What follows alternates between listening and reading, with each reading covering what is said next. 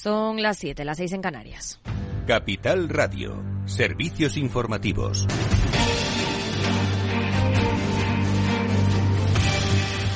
Buenas tardes. Credit Suisse adelanta tres días al 24 de abril la publicación de sus resultados financieros en el primer trimestre, lo que permitirá que salgan a la luz antes que los de su rival y comprador UBS.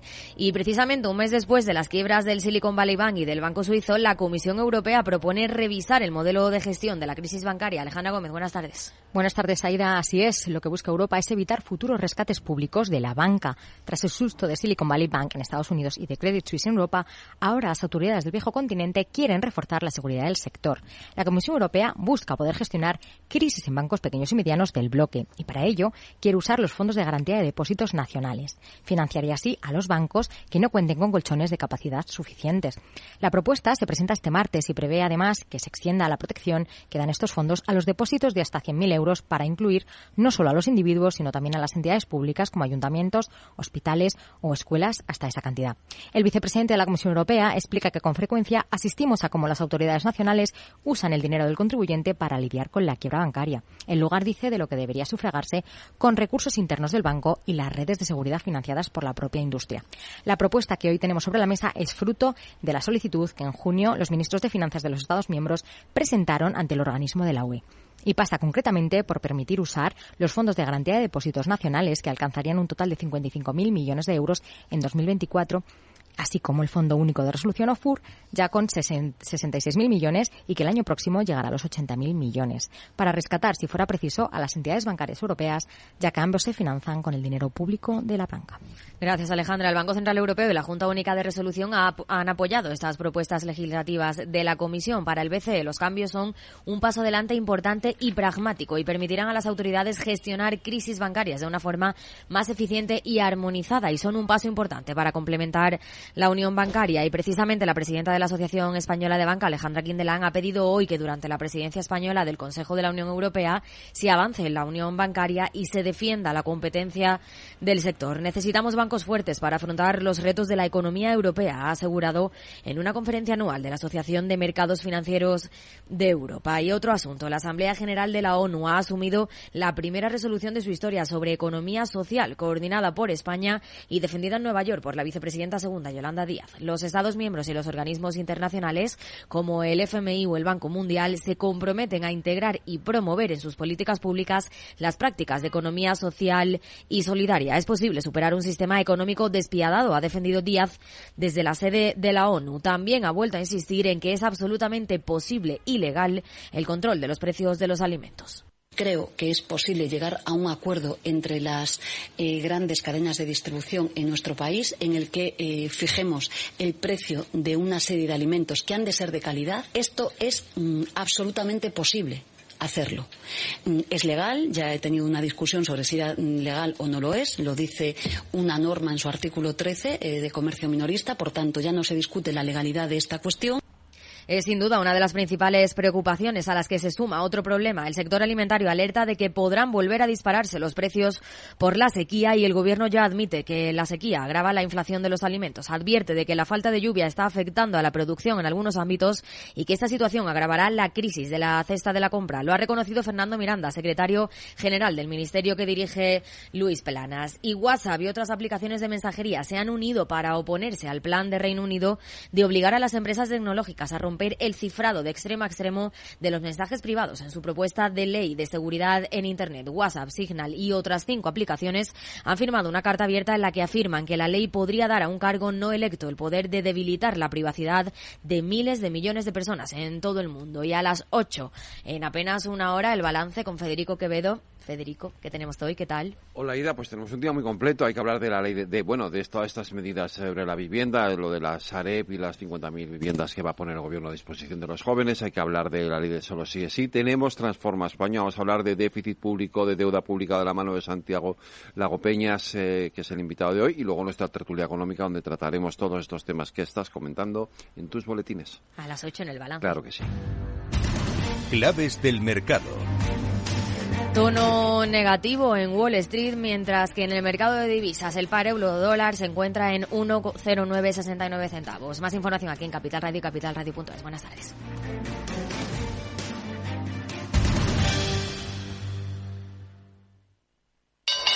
¿Nuevo invirtiendo en bolsa o ya eres todo un experto?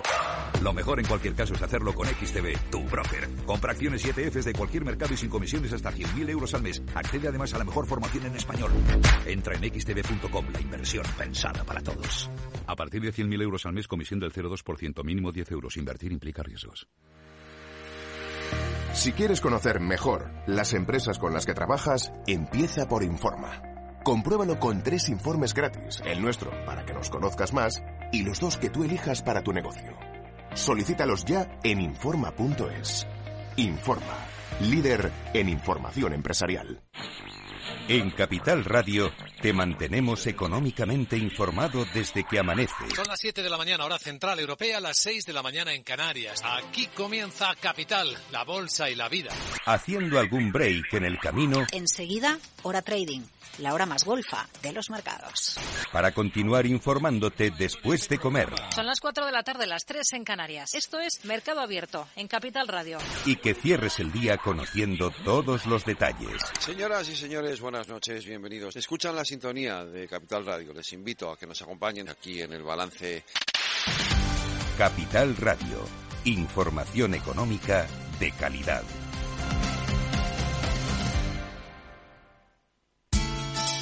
De la mano de Alejandro Mazón y el equipo de Cuídate Deluxe, llega el chico del chándal a El Balance para ayudarnos a estar en forma y mejorar nuestro bienestar general. Los miércoles a las ocho y media de la tarde en El Balance. Capital Radio.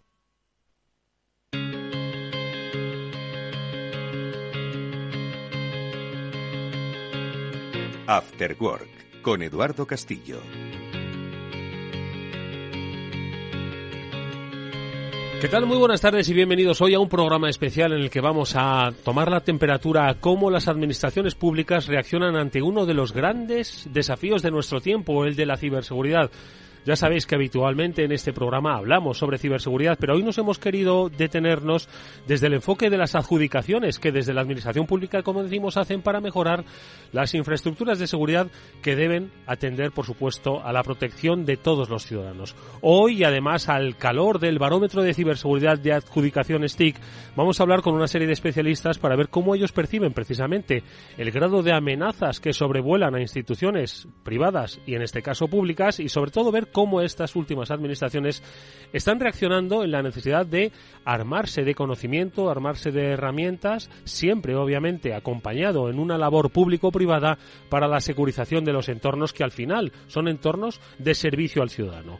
Pues eh, hoy en este programa especial no solo contaremos con los especialistas de adjudicaciones TIC, sino que también compañías conocidas para muchos de vosotros como son CrowdStrike, como es Symantec, como es Akamai Technologies o como es Checkpoint, pues hablaremos largo y tendido. Lo primero de todo, saludar a nuestros invitados. En primer lugar, Carlos Canitrot, es director de consultoría de adjudicaciones TIC. Carlos, muy buenas tardes, bienvenido, ¿cómo estás? Muy buenas tardes, Eduardo, muchas gracias, muy bien. Un placer saludarte. Ahora enseguida nos vas a dar algunos detalles de ese barómetro de ciberseguridad, que es el que yo creo que nos va a servir para determinar un poco cómo se está trabajando desde la administración pública precisamente en la eh, concesión de adjudicaciones, de contratos que mejoren, como decimos, la securización de esos, de esos perímetros. Y como invitados especialistas, hoy Miguel Ángel de Castro, ingeniero de ventas de CrowdStrike. ¿Cómo estás, Miguel Ángel? Buenas tardes. Buenas tardes. Un placer verte de nuevo por aquí. Gracias. Nos acompaña Julio Valpuesta, que es especialista en seguridad de la información eh, para España de Symantec. Julio, buenas tardes, ¿cómo estás? Encantado, buenas tardes. Está con nosotros Alberto Pérez, que es ejecutivo de cuentas de Akamai Technologies. Alberto, buenas tardes, bienvenido. ¿Qué tal, Eduardo? Muy bien, muchas gracias. Y cierra esta mesa Juan Bautista, que es eh, eh, Juan Bautista López, que es eh, ejecutivo de cuentas en Checkpoint. Juan, ¿qué tal? Muy buenas tardes, bienvenido. Buenas tardes, Eduardo, muchas gracias. Bueno, lo primero de todo, barómetro de ciberseguridad de adjudicaciones TIC. Eh, referido al año 2022, ¿cómo se han comportado las administraciones públicas? ¿Cómo van trabajando en esas adjudicaciones para mejorar pues esos perímetros y muchas otras cosas más? Ojo, que no solo es perimetrar de seguridad, sino también fomentar la cultura de ciberseguridad, proteger entornos, eh, mejorar los equipos. Eh, por hacer una visión general, Carlos, eh, ¿qué os ha dicho este informe con respecto a otros anteriores que habéis desarrollado desde adjudicaciones TIC? Eh, bueno, pues lo que nos dice es que las inversiones van por muy buen camino. ¿eh? Eh, la ciberseguridad en las administraciones públicas es un tema muy crítico, como no puede ser de otra manera. es algo que va a crecer, va a ir a más y bueno, nos lo, nos lo dice la, la evolución mm, de la inversión desde hace varios años, ¿no? Desde 2019 hasta ahora la inversión en ciberseguridad ha crecido más de un 335%. Eh, hemos pasado de 52 millones aproximadamente en 2019 a más de 227 millones de euros eh, invertidos en, el pasado año 2022. Solamente en el último año, de 2021 a 2022, la inversión ha crecido más de un 140%. Es decir, son unas cifras eh, espectaculares, ¿no? De hecho, bueno, pues los planes estratégicos de tecnología, la Estrategia España Digital 2026, focaliza como uno de sus ejes eh, reforzar la capacidad española en ciberseguridad. Incluso también el plan de recuperación, transformación y resiliencia habla de la, de la, ciberseguridad como un vector estratégico para impulsar la digitalización o ya más concretamente en el sector en el que estamos, en el sector, en el sector público, el plan de digitalización de las administraciones públicas eh, habla del refuerzo y despliegue de, las, de la ciberseguridad eh, de cara a los servicios públicos digitales. Porque además en los, servicios públicos digitales, eh, en el último informe de SI, bueno, pues hemos recibido una puntuación muy buena. En concreto, en el, en el, apartado de servicios públicos digitales nos situamos en la quinta posición. Es decir, todo al final estamos viendo que, eh, gira eh, en torno a la ciberseguridad como algo muy importante. Diariamente, además, eh, bueno, no podemos olvidar que muchos organismos públicos están sufriendo ataques eh, que afectan a la privacidad y a la seguridad de los, de los sistemas y de la información tan sensible que controlan, ¿no? Y no se nos olvidan algunos casos tan mediáticos como los que sufrieron el SEPE, el Ministerio de Hacienda, el hackeo incluso al teléfono móvil del presidente del Gobierno o más recientemente al Hospital Clínico de Barcelona. Yo creo que es muy importante prevenir, pero aún más importante es actuar y saber recuperarse de los ciberataques. Mm, la verdad es que es un escenario, el descrito por, por Carlos, interesantísimo. Crece la inversión porque es que crecen las amenazas y como nos ha explicado hace un instante, no conocen fronteras, eh, infraestructuras eh, eh, críticas, servicios públicos muy sensibles, como puede ser la gestión pública del empleo o los propios hospitales. Yo creo que es un escenario diferente y que va cambiando de una manera acelerada. Es lo que me gustaría un poco preguntarle a nuestros especialistas hoy aquí invitados eh, sobre el escenario en el que no solo las administraciones públicas se van a desenvolver, sino también las empresas privadas y, por supuesto, los ciudadanos. Un escenario cambiante. Entiendo que todos compartís la misma idea, pero seguro que os podéis complementar unos otros. Vamos a ir un poco describiendo ese escenario, Miguel Ángel. Muy bien. Em, el plano de visión que yo tengo en el mundo en el que yo trabajo eh, se focaliza en el endpoint. Cuando hablamos en el endpoint, hablamos del dispositivo móvil, del ordenador em, laptop, del workstation, de cualquier dispositivo, ¿no? Eh, otros compañeros que se dedican más a la parte del mundo de red, pues tienen otra visibilidad y otro plano, ¿no? De visión. Por lo tanto, bueno, podemos complementarnos, pero cada uno tiene un, plano de visión diferente. Sí, las eh, ciberamenazas no solo han crecido en volumen, también mucho en, en sofisticación es algo que no, no se aprecia que vaya a descender. ¿Por qué? Porque son las vulnerabilidades son inherentes a la propia tecnología. Es algo que siempre va, va a estar allí, por más años que pasan y más que se actualizan sistemas, que se parchean, que se trata de mejorar la seguridad, siempre existe una posibilidad. Eh, por eso, en nuestro caso, siempre tratamos de minimizar lo que es el impacto eh, de un posible ciberataque o intentar, obviamente, que no suceda. Eh, y para terminar, eh, ¿qué es lo que observamos sobre todo estos dos últimos años y que va a seguir de forma muy, eh, muy creciente y, realmente causando impacto? Todos los ataques relacionados con identidad. Cuando hablamos de identidad es alguien que tiene tus credenciales o alguien que utiliza eh, exploit, es decir, ataque a protocolos conocidos implicados en lo que significa la identidad como término general, em, para poder acceder a los sistemas. ¿no? Y como hemos visto a día de hoy, como digo, es crítico. Julio. Eh, bueno, eh, para comentar a Miguel Ángel, hay un punto muy importante que es la forma de cambio trabajar que, tenemos después de la pandemia. Eh, ha comentado que toda parte del endpoint hemos visto que hemos trabajado, hemos cambiado de trabajar tanto dispositivos móviles, distintos equipos, ya sean corporativos o no corporativos, que acceden a recursos, que acceden a la parte de, la compañía que se encuentran en distintos sitios. Puede ser sitios como, como antes, que eran on-premise, en un servidor, o ahora recursos que se encuentran en, en la parte eh, de cloud, ¿vale? Como, como puede ser Office 365, eh, Google, etcétera. ¿vale? Es muy importante saber cómo ha habido este, este cambio de, de método, de metodología de trabajar tanto en las empresas públicas como en la empresa privada. Mm. Em, identidad, eh, cambios en los hábitos y en la forma en la que trabajamos. ¿Qué más aspectos definen el tiempo el tiempo de hoy? Bueno, nosotros eh, desde Akamai sí cubrimos un amplio espectro de, de, posibilidades de ataque, ¿no? Desde cualquier eh, equipo activo que esté expuesto a Internet o mm, desde el punto de vista de, la mejora y, de eh, acortar o minimizar el, vector de ataque que pueden tener cualquier cualquier cliente, bien de administración pública o de administración privada en, en, su red. ¿no? Eh, desde el punto de vista de identidad, pues bueno, con soluciones inteligentes. Desde el punto de vista de cloud, bueno, nosotros tenemos una, una red eh, inmensa por el que pasa más o menos el 30% del tráfico de, red mundial y tenemos una visibilidad tremenda de lo que pasa en el mundo Internet, lo cual nos permite pues, ser bastante ágiles ¿no? a la hora de, competir eh, y, poner parches a ese tipo de vulnerabilidades y ataques que, pueden surgir.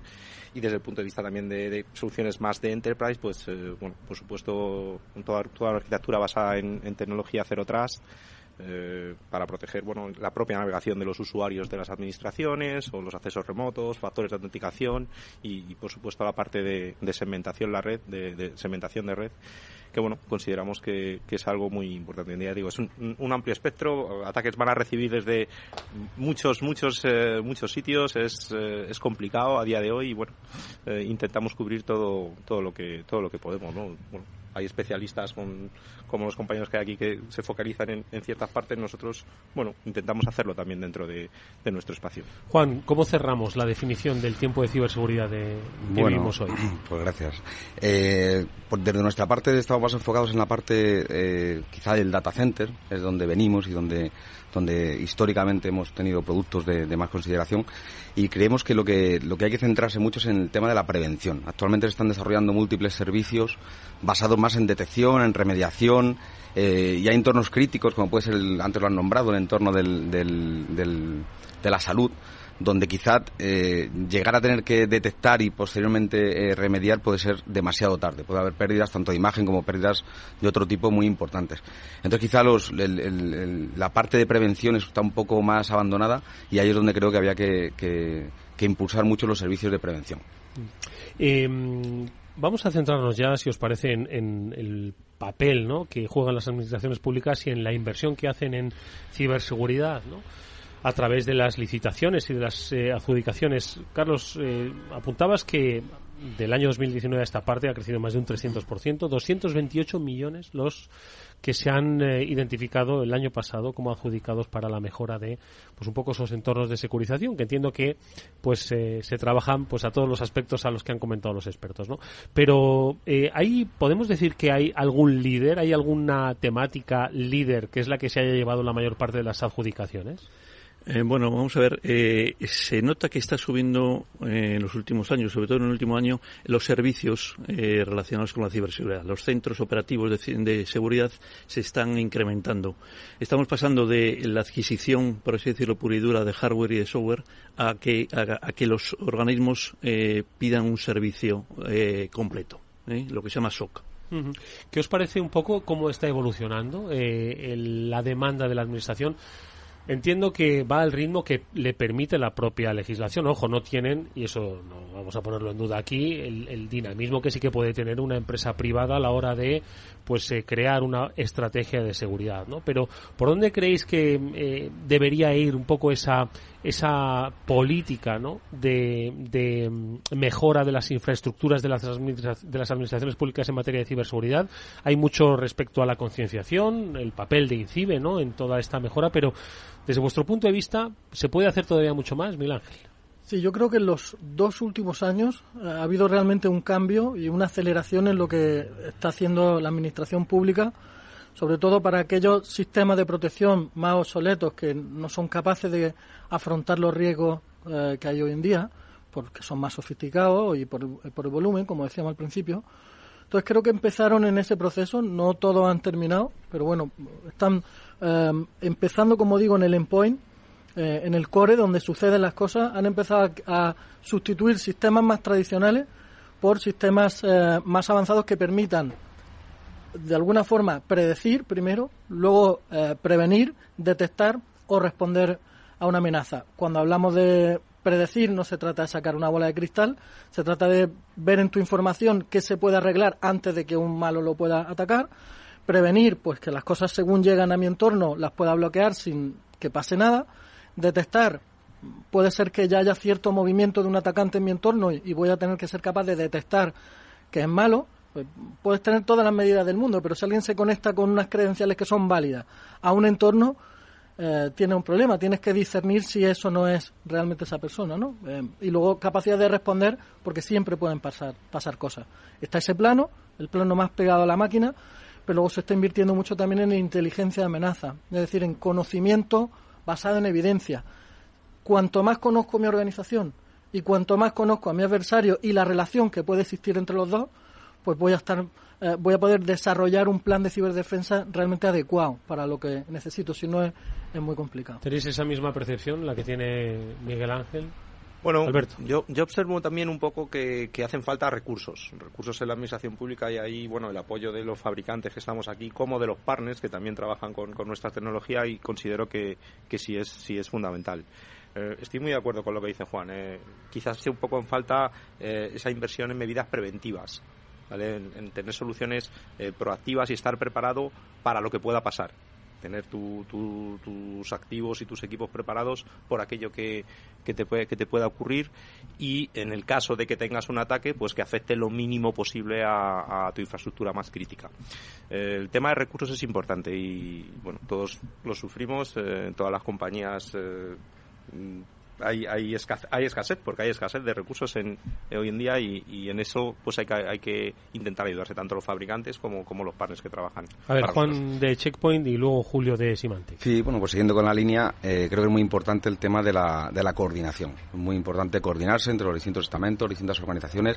Por ahí creo que últimamente se están dando pasos que están en, vías de, desarrollo, como puede ser la, el COUS del Centro de Operación de Ciberseguridad de la, de la SGAT eh, de la AGE, perdón, eh, que creo que, es, que va a ser algo que, realmente tiene un sentido muy, muy, muy fuerte de, eso, de, coordinar y de, y de, y de consolidar, de consolidar eh, recursos.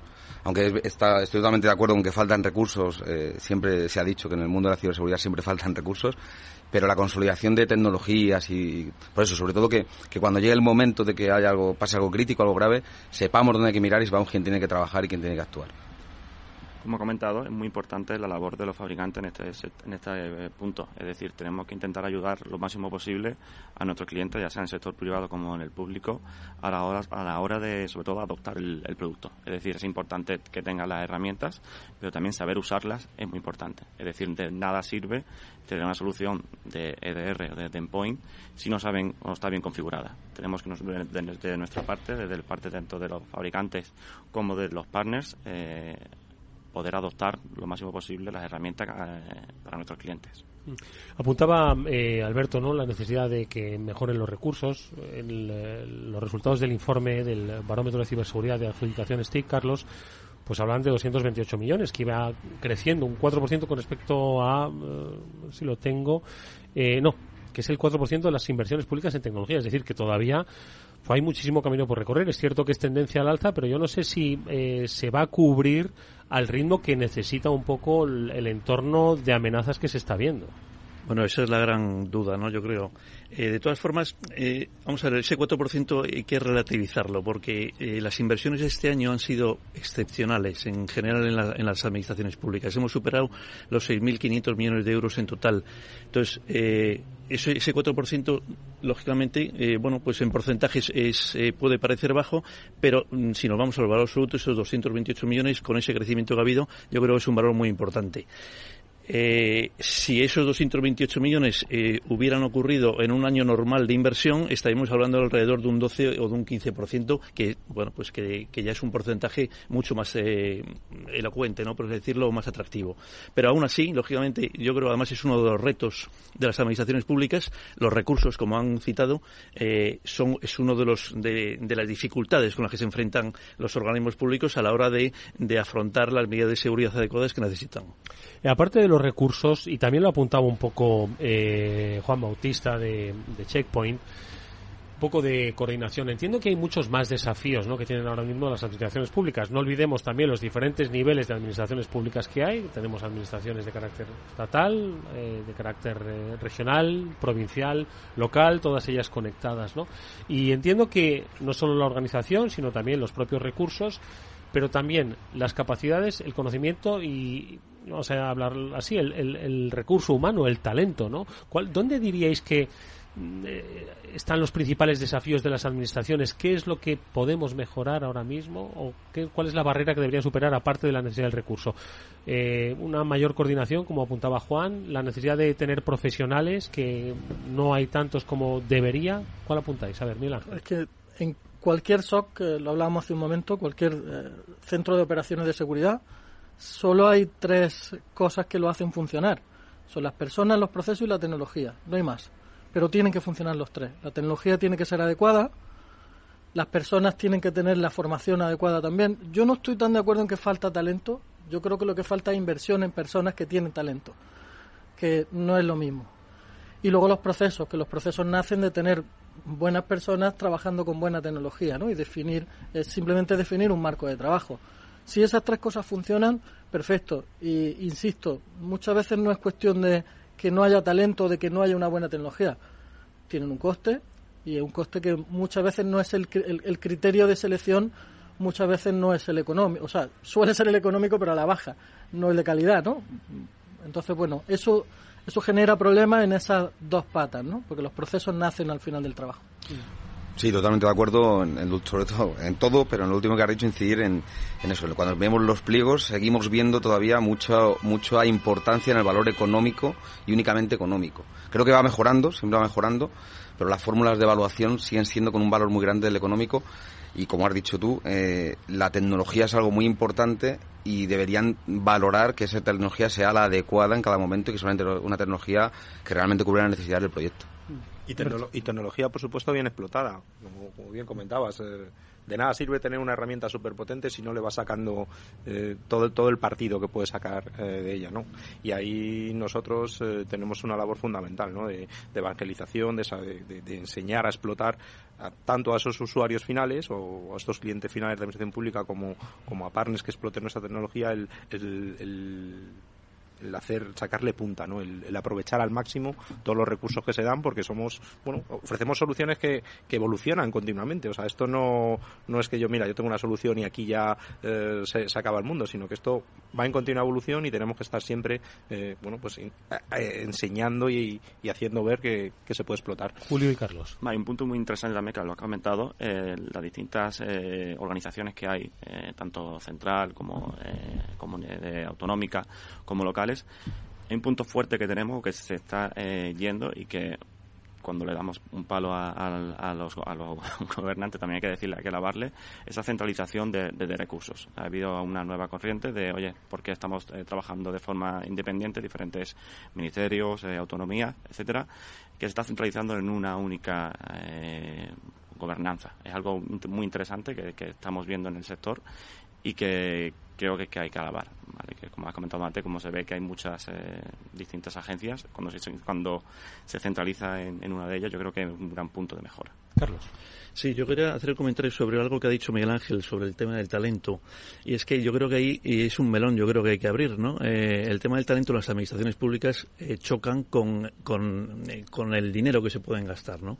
Claro, ahí no pueden competir con las empresas privadas que se están llevando todo el talento bueno, ¿no? Entonces ahí, bueno, pues a lo mejor sería cuestión de, de poder dedicar un, una tertulia a hablar de talento en las administraciones públicas, ¿no? Pero es un gran problema. de hecho, se está yendo todo el mundo fuera de ahí. Sí, la verdad es que sí, y yo creo que eh, no solo estamos hablando de talento, que lo hay, un poco como, cómo se, se cuida ese talento, sino también un poco la cultura ¿no? dentro de estas propias administraciones, que yo creo que va mejorando, esa cultura de ciberseguridad, entender que son pues muchos los, los niveles y muchos los entornos, y los recursos son, son los que son. De recursos vamos a seguir hablando, si os parece, eh, porque son muchos los aspectos que tenemos que tocar todavía, saber quiénes son los eh, mayores licitadores, quiénes han sido los principales adjudicatarios, dónde se está eh, invirtiendo estos recursos, porque os sorprenderá saber que no no solo eh, se quedan en Madrid. Ojo, al final la red de la administración pública obviamente está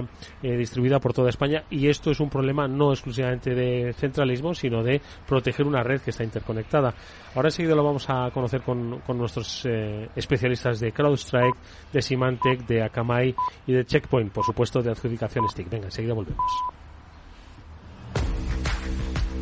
Un consejo si inviertes en bolsa, esto te interesa. XTB tiene la mejor tarifa del mercado para comprar y vender acciones y ETFs. No pagues comisiones hasta 100.000 euros al mes. Si inviertes en bolsa o quieres empezar, más sencillo e imposible, entras en xtb.com, abres una cuenta online y en menos de 5 minutos compras y vendes acciones sin comisiones con atención al cliente las 24 horas del día. ¿Qué estás esperando?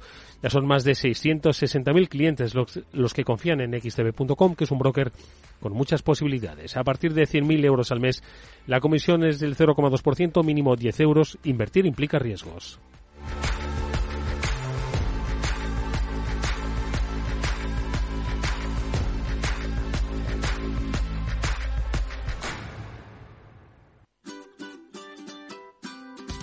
Mesa y Descanso es el programa donde Mar Romero te acerca cada fin de semana los mejores productos, te invita a disfrutar de los buenos vinos de cada denominación de origen y a conocer restaurantes y lugares de ocio con un encanto especial. Mesa y Descanso, los domingos a las 13 horas, aquí en Capital Radio.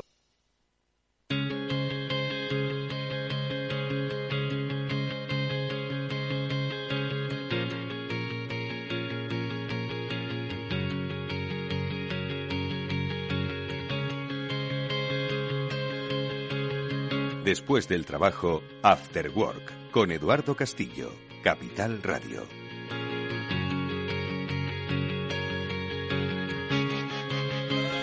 Estamos en un programa especial sobre adjudicaciones en tecnología y lo estamos haciendo desde la óptica de las adjudicaciones y las inversiones de las administraciones públicas en ciberseguridad. Lo hacemos con Carlos Canitrot, el director de consultoría de adjudicaciones TIC. Está también con nosotros Miguel Ángel de Castro, que es ingeniero de ventas de CrowdStrike. Está Julio Valpuesta, que es especialista en seguridad de la información de Symantec. Alberto Pérez, ejecutivo de cuentas de Akamai y Juan Bautista López Moreno, que es ejecutivo de cuentas de Checkpoint. Estábamos hablando de que se nota una mejora eh, por parte de las administraciones públicas en cuanto a la inversión, aumento de los recursos. Todavía son necesarios muchos más recursos para hacer frente a un escenario de cambio en el que también apuntaba Carlos Canitrot eh, que están entendiendo que la inversión tiene que ser en otra dirección, no solo exclusivamente en eh, hardware, vamos a hablar sino de una estrategia completa de ciberseguridad. Pero también por acabar de definir cómo se está moviendo el capítulo de las inversiones, o en este caso las licitaciones en tecnología de ciberseguridad de las administraciones públicas, preguntar eh, qué más ha llamado la atención de este barómetro de ciberseguridad del año 2022 con respecto sobre todo a las regiones, provincias, áreas que están invirtiendo más en ciberseguridad. Nos va a llamar mucho la atención, Carlos. Eh, sí, eh, bueno, eh, efectivamente, a priori, Madrid y Cataluña son los mayores inversores en cifra total. Pero si nos atenemos al área de ciberseguridad, pues es Andalucía la que, la que durante 2022 pues se ha situado en, la primera posición, ¿no? Andalucía, Cataluña y País Vasco. Ese es el, el trío vencedor.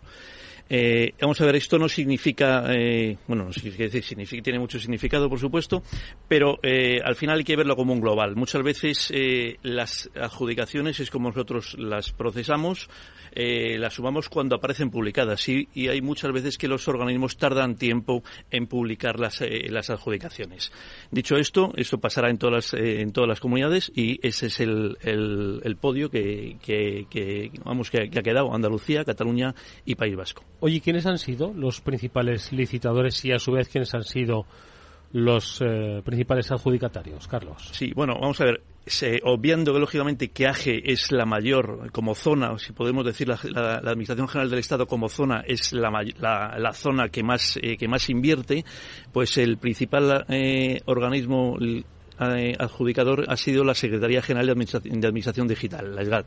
En segunda posición está, está el GIS la Gerencia Informática de la Seguridad Social y en tercera posición AENA.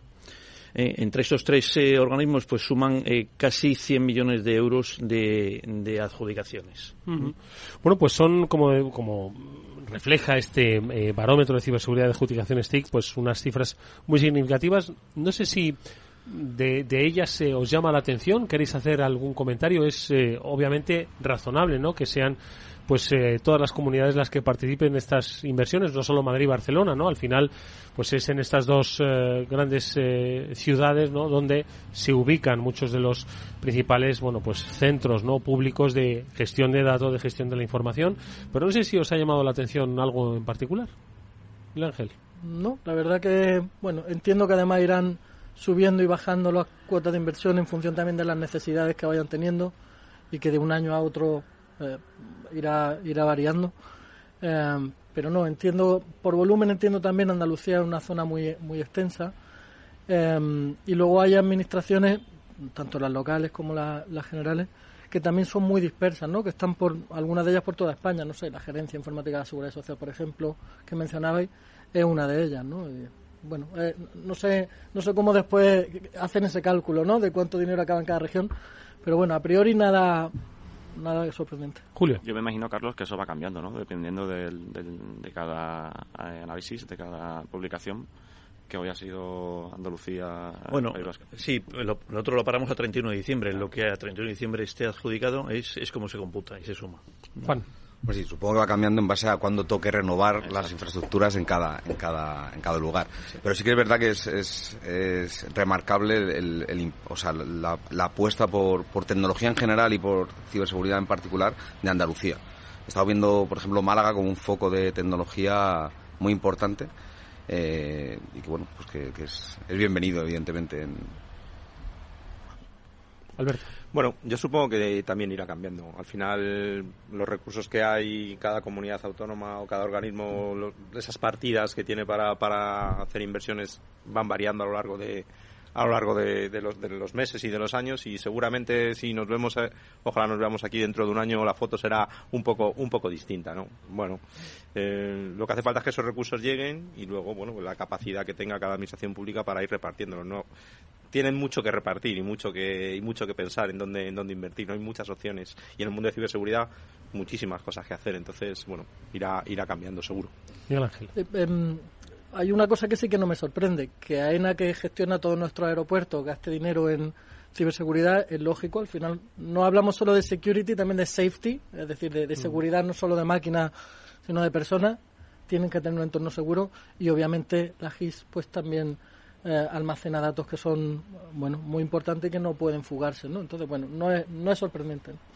No, un, un detalle a tener en cuenta es que, eh, lógicamente, las entidades pequeñas, los ayuntamientos, también están invirtiendo mucho en, ciberseguridad. Andalucía, lógicamente, por la extensión y por el número de provincias, es la comunidad que yo creo que más ayuntamientos tiene, lógicamente, entonces eh, todo suma para que eh, se sitúe en primera posición. Mm. En cualquier caso, eh, eh, decías Carlos al principio, hemos eh, vivido incidentes ¿no? que han afectado a eh, diferentes eh, instituciones, eh, administraciones públicas. Yo no sé si estas en el escenario de amenazas son el principal objetivo de los países eh, y si eh, vamos a asistir desde vuestra perspectiva a más episodios como el que se ha vivido en el hospital clínico. Claro, eh, estamos hablando de infraestructuras críticas como es el caso de AENA, pero claro, también no deja de ser una infraestructura bloquear los servidores de un, de un hospital y el acceso a las eh, historias clínicas es bastante grave, ¿no? No sé si estos eh, vamos a ver un incremento en el futuro de este tipo de, de ataques y amenazas. Entonces, lo, lo que es relevante, y lo decíamos al principio, ¿no? El conocimiento del adversario es fundamental para poder prepararte y para saber qué pasa. Cuando hablamos de cibercrimen, es decir, la motivación es la monetización, el dinero, obviamente van a seguir. ¿Por qué atacan un hospital? Pues porque la urgencia para pagar de un hospital siempre va a ser mayor si lo dejas sin historial clínico, si lo dejas sin pacientes, si lo dejas sin forma de comunicarse con nadie, es decir, eh, buscan eh, buscan organismos o buscan verticales eh, que, que, necesiten realmente sus sistemas informáticos para obligarlos a pagar. Y que no se nos olvide que no solo cifran sistemas, también se llevan datos para hacer doble extorsión, vender ese eh, y, publicarlo hasta que hasta que pagan. ¿no? Entonces, eh, por un lado es, es así, pero por otro lado, y lo hemos visto también mucho a partir de la guerra de Ucrania, pues tiene atacantes de Estado-nación, patrocinados por Estado-nación, cada uno con unos objetivos y una motivación concreta se ha visto un repunte alto con el COVID y con la guerra de Ucrania por temas de robo de información de vacunas. En España se ha hecho público que esto nos ha pasado. Eh, entonces, bueno, ¿lo vamos a seguir viendo? Sí, sin duda, sí. Hmm. Yo considero que va a ir incrementándose también. De hecho, bueno, lo que conocemos es lo que se publica. Habrá muchas cosas que, ni siquiera que ni siquiera sabemos. Pero hoy en día prácticamente casi todas las eh, entidades públicas y privadas están siendo atacadas. De una manera o de otra están siendo atacadas. Y bueno, es, es el momento de, de empezar a crear ese escudo defensivo ¿no? para, para poder hacer frente a todo este tipo de amenazas que, crecerá seguro. Julio. Como ha dicho, cada vez las, amenazas cada vez son más difíciles de detectar, son cada vez más complejas y es necesario eh, seguir invirtiendo ahí. Y es normal que todas estas eh, agencias o compañías dentro del sector público refuercen su, defensa. Ahí, Carlos, uno de las eh, de los proyectos, yo creo, más destacados que además reflejáis en el, en el barómetro, que es el desarrollado por el por el INCIBE, eh, una de las eh, quizás eh, grandes actuaciones que ha sido el de producción multimedia para identificar y desarrollar contenidos de sensibilización y divulgación para la ciberseguridad, ¿no? Sí, efectivamente, ese ha sido uno de ellos. Eh, de hecho, el INCIBE se sitúa, me parece que está en cuarta posición como, como organismo más inversor en ciberseguridad. ¿Qué os parece que eh, es importante y se destaca siempre, ¿no? Desde, desde las instituciones la concienciación, la sensibilización, la toma de conciencia, pero que se haya eh, situado un, proyecto, ¿no? De, de cultura de, de, ciberseguridad en cuarto lugar, ¿qué, qué os parece? Bueno, yo siempre he pensado que es, obligatoria, muy obligatoria concienciación. De hecho, siempre pienso que eh, cuando vas a cualquier profesional que maneja una máquina, la máquina que sea, un coche, una máquina de, industrial, siempre tiene que tener certificaciones, está obligado a saber mucho sobre esa máquina. Y a día de hoy, un ordenador es la, única máquina que manejan muchísimos de los trabajadores y no no tampoco es posible obligar a, los, a los usuarios de esos ordenadores como, como usuarios profesionales a, tener un, un, certificado. De momento no se está haciendo y creo que no sé si va a llegar el momento en que se haga. Entonces, tampoco tenemos que descargar, evidentemente, toda la responsabilidad en ellos. Tenemos que ser las empresas, los fabricantes, las instituciones, los que tengamos servicios de prevención, de, todo lo que estamos hablando aquí. Pero que esto evolucione y, evidentemente, se mejore es, fundamental. Hombre, y a nivel del usuario de la calle, exactamente igual. La labor del INCIBE ahí para, para bueno, eh, dar a conocer y educar a, cualquier usuario, ya no hablamos de empresas, a cualquier ciudadano a, tener sus medidas de seguridad en sus dispositivos. Todos tenemos un dispositivo móvil, todos tenemos un ordenador en casa, un acceso a Internet. Mm, bueno, esa, esa, esa educación y saber bueno, qué cosas debes de hacer, qué no, qué mínimo, mínimas medidas tienes que, que tener para, para no sufrir un ataque, porque al final, bueno, todos tenemos información en nuestros dispositivos personales, ¿no? Que pues, son vulnerables y pueden ser atacadas. Eh, si sabemos cómo tener esa primera barrera, pues mucho mejor, ¿no? Y ahí el INCIBE yo creo que sí está haciendo un trabajo, un trabajo muy bueno. Carlos. Quizá ese sea uno de los retos no más importantes, yo creo, eh, y el quizá más importante de cara a, a lo que se enfrenta a las administraciones públicas, ¿no? La falta de conciencia de seguridad de los, de los mismos empleados, ¿no? Y, y, bueno, el, el, artículo que firma Ángela Lía en, en, el, en el barómetro, eh, habla, habla de eso, de concienciar es avanzar, ¿no? Y es verdad. Yo creo que mientras que no se conciencien en todos los niveles de, del organismo, tanto eh, bueno pues el, el, director general como el empleado más, eh, de, más bajo, deben estar concienciados para utilizar la tecnología de la mejor manera posible.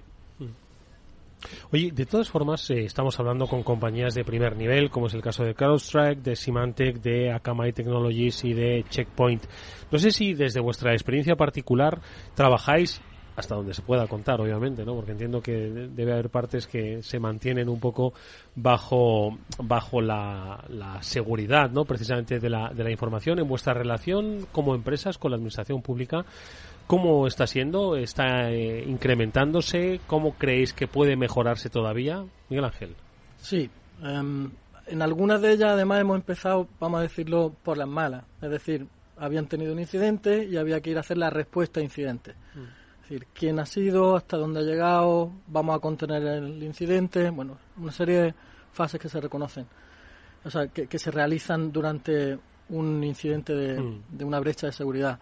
Eh, ha sido una vía de entrada, como digo, eh, porque a, las bravas, ¿no? Como que dice, ¿no? a las malas. Y en alguna ocasión eh, me ha pasado, y esto es real, en un incidente en el cual habíamos estado allí eh, un mes antes aproximadamente para, bueno, contarle un poco los problemas que hay, que tenían que mejorar los sistemas, ¿no? Y bueno, no no corrieron lo suficiente y, y bueno, luego me decían, ¿no? Porque yo ese día en esa primera presentación le dije, si no pone solución, la próxima vez es posible que nos veamos en una respuesta a incidente. Y, sabes que es lo único que vas a pensar, quiero recuperar mi vida. Mm. Eh, y efectivamente al mes, pues me dijo, oye, tenía razón, ahora mismo solo quiero recuperar mi vida porque tengo...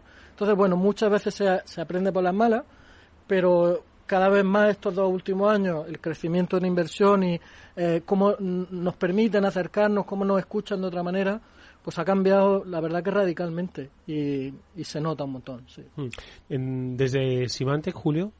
Eh, yo creo que todo lo que estamos en esta mesa hemos sufrido, hemos visto esa misma situación. El escenario, ¿no? Exactamente. Yo creo que era un día, me pasó exactamente lo mismo hace tres o cuatro años.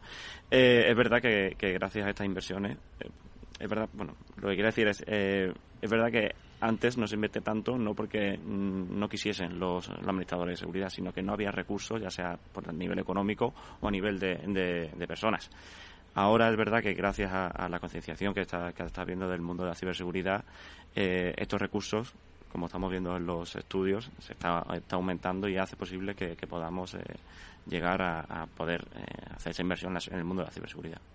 Berto.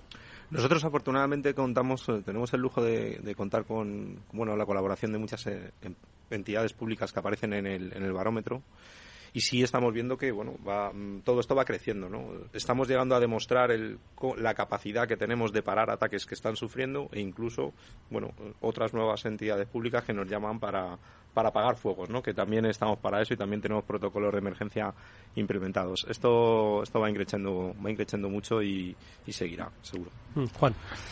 Bueno, pues sí que es verdad que lo, que decían mis compañeros, eh, quizá los, modelos de compra de administración pública no son los más idóneos para, para, urgencias, cuando hay urgencias, eh, y que este año pasado, eh, en el 2022, también los, los, acuerdos marco finalizaron y ahora estamos en plena negociación o, implementación de los sistemas dinámicos de adquisición y quizá eso nos vaya a dar una vía eh, de mejora a la hora de, hacer contrataciones públicas que para este tipo de entornos va a ser muy importante. Sí, porque según el barómetro, eh, los proyectos, lo destacábamos hace un instante, Carlos, la identificación y desarrollo de contenidos para la sensibilización de INCIBE, otro de los, de los proyectos también eh, que más adjudicación eh, ha concedido ha sido el de suministros de la actualización de infraestructuras de seguridad y el tercero, adquisición de productos software Microsoft para sistemas de mando y control de redes. Yo no sé si, insisto, estas deben ser un poco las prioridades que debe tener la administración pública en este, en este escenario. Son correctas, pero deberían tener otros, otros eh, objetivos. ¿Cómo lo veis?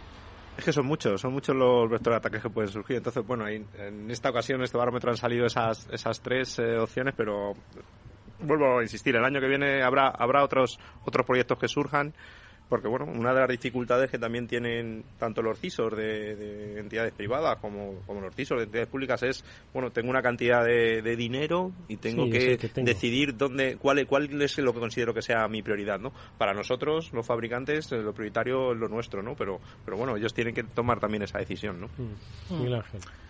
Mm. volviendo también un poco al tema, ¿no? De, oye, pues es un proyecto de concienciación el que más ha invertido y tal. Em, yo soy de la opinión que creo que hay ciertas cosas que debemos de, eh, empezar mucho antes, es decir, en los colegios, las universidades, es decir, en los planes de estudio, cuando se está formando una persona, a día de hoy ya es imprescindible que sea mínimamente em, con, una capa de tecnología, por una parte, y por otra parte, mínimamente con un conocimiento de este tipo de riesgos, ¿no? Para que en el futuro las cosas vayan de otra forma.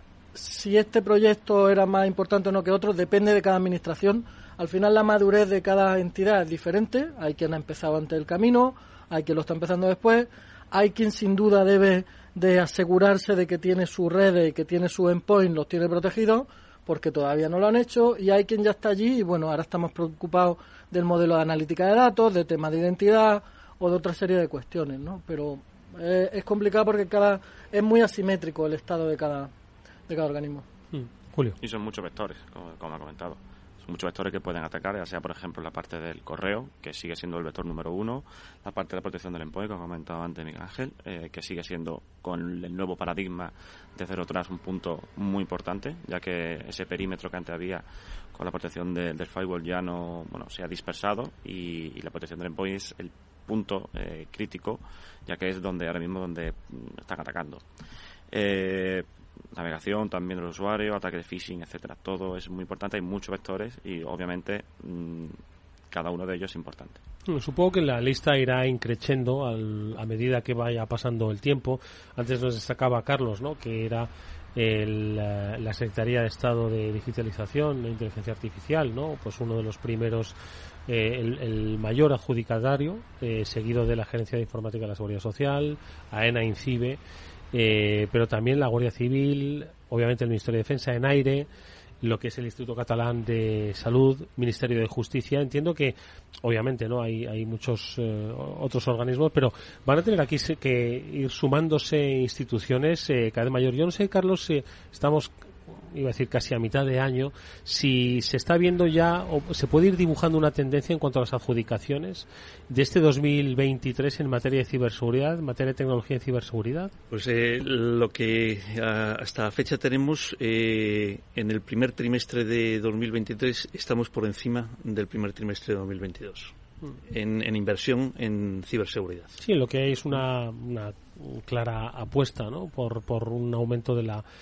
de las inversiones en ciberseguridad, pero que, ojo, como apuntaban aquí nuestros invitados hoy especialistas, son muchos los factores que están, están abiertos. Por un poco ir eh, cerrando esas, esas conclusiones, ¿qué le pediríais a las administraciones públicas? Una pues eh, mayor agilidad para la licitación, un aumento de los recursos. A ver, es una carta a los Reyes Magos que podéis escribir aquí en, en el programa. Bueno, primero tenemos la suerte en España de contar con el Centro Cristológico Nacional. Em, y es un paraguas muy bueno, porque facilitan inteligencia de amenaza, es decir, ese conocimiento, facilitan herramientas, una serie de cuestiones. Y bueno, primero, adoptar las medidas que propone el CCN y sus herramientas, porque es, es fundamental. Para, a través del Esquema Nacional de Seguridad, ¿no? Eso, es fundamental para ello. Entonces, lo primero eso, y luego pues cada uno haga un, pequeño plan director de seguridad, un pequeño análisis de conciencia, si quieres vamos a llamarlo así. Eh, pongamos las cosas sobre la mesa, por dónde tengo que empezar, pedir ayuda, si necesitáis ayuda de un partner, si necesitáis ayuda de los fabricantes, estamos aquí para eso, ¿no? Para orientarlos, para ayudarlos.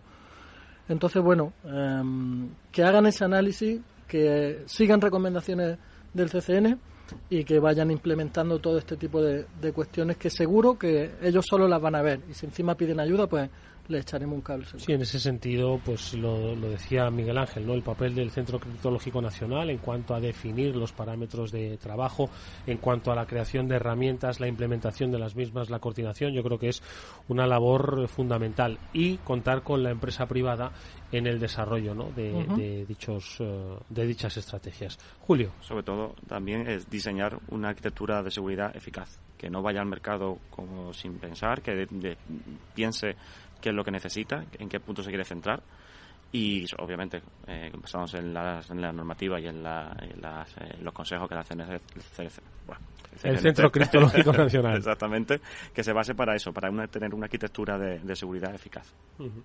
Alberto.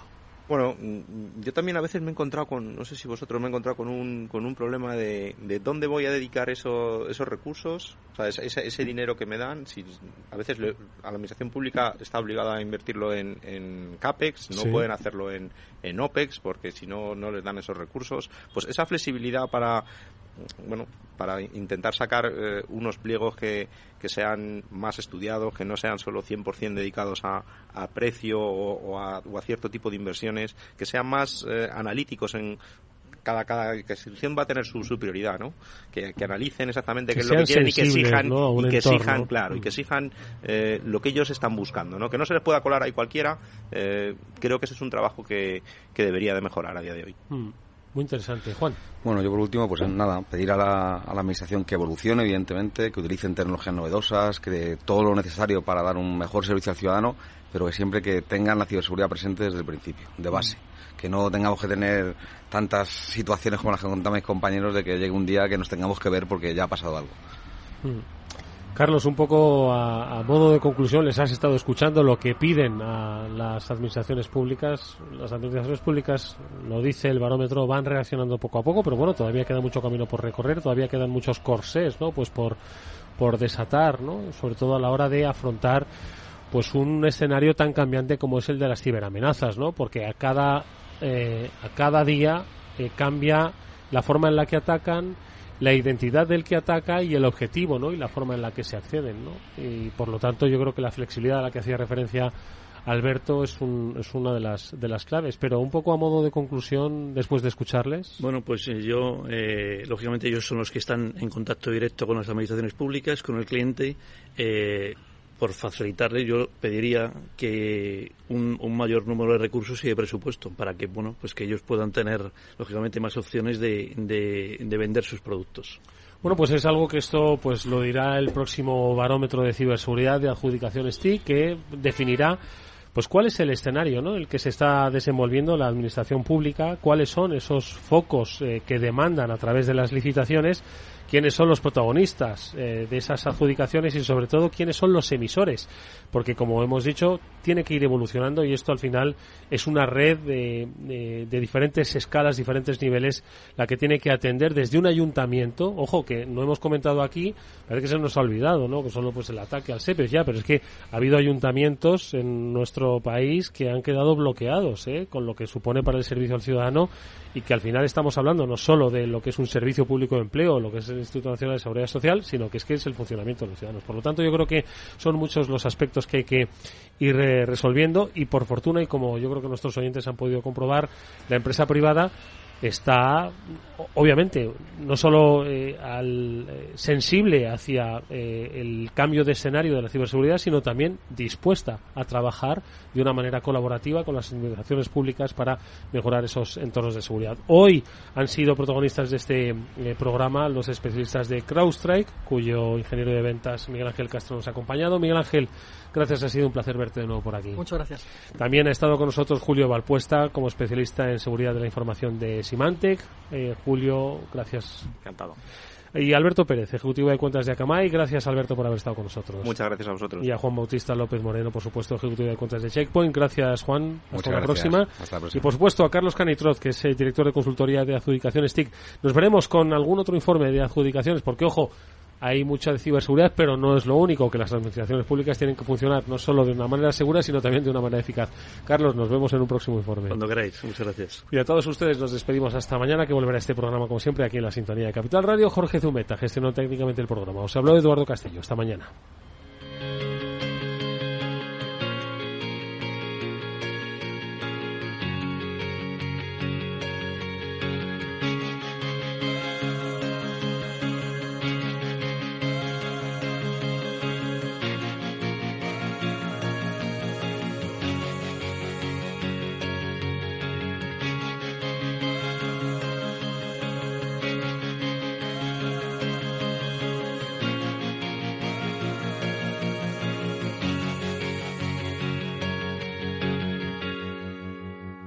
Eduardo Castillo en Capital Radio, After Work.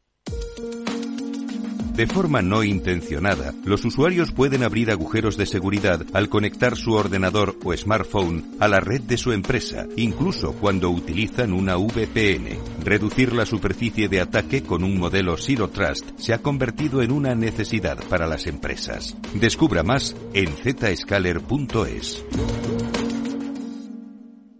¿Qué es ir más allá?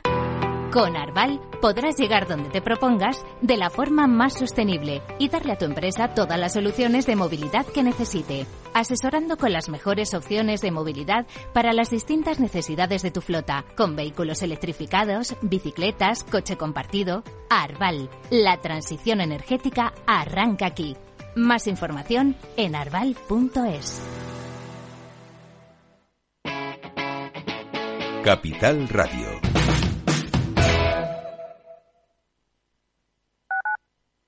Capital Radio, Madrid, 103.2. Donde tú ves trabajadores, el Instituto Regional de Seguridad y Salud en el Trabajo se ocupa de la prevención de sus riesgos laborales.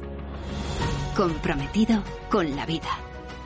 Infórmate cómo en el 900-713-123. Comunidad de Madrid. Desde la Comunidad de Madrid queremos darte un consejo de corazón. Gestiona el estrés.